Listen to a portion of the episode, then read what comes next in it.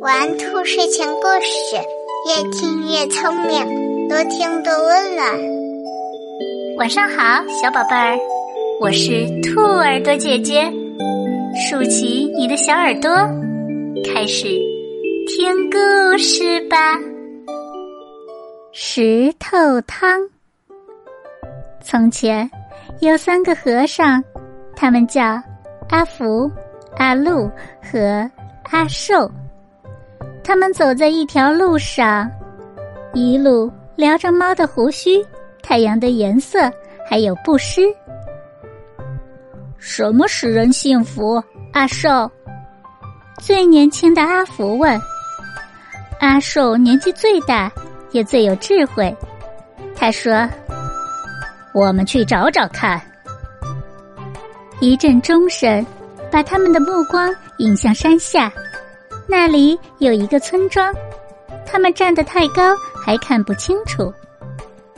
他们不知道，这个村庄曾经饱经苦难，饥荒、洪水和战争让村民们身心疲惫，所以这里的村民不相信陌生人，甚至会怀疑自己的邻居。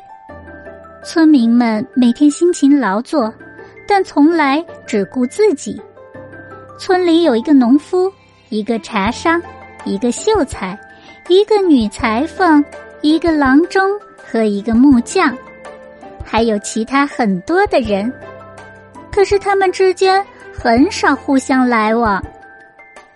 当和尚们走到山脚下时，村民们早已经躲进了家中，没有人来到门前迎接。一看到和尚们走进村庄，村民们紧紧的关上了门窗。这些人不知道什么是幸福。阿福说：“可是今天，阿寿说道，我要让他们看看我们怎么煮石头汤。”他们捡来一些树枝，点起一堆火，然后拿出一口小铁锅，盛满井水，架到火上。一个小女孩一直在旁边看着他们，她勇敢的走上前，问道：“你们在干什么呀？”“我们在捡柴火。”阿路说。“我们在生火。”阿福说。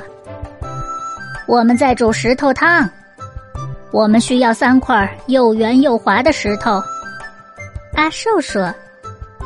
于是，小女孩帮和尚们在院子里找石头。他们找到三个正好合适的石头，可和尚说锅不够大。小女孩说：“我家里有。”于是她回家去拿大铁锅。妈妈问她要做什么，她就把事情原原本本的告诉了妈妈。嗯。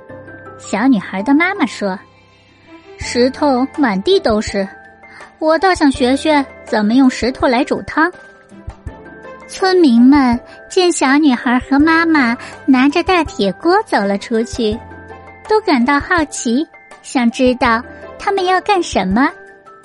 他们从窗户中探出头，想看看到底发生了什么。看到他们在用石头煮汤。大家一个一个走出家门，慢慢的围了过来。当大家瞪着眼睛，觉得很好奇的时候，阿寿舀起一勺汤尝了尝。他说：“上次我们煮这么大、这种颜色的石头时，还放了些胡萝卜，那汤可真甜。”胡萝卜，站在后排的一个妇人说。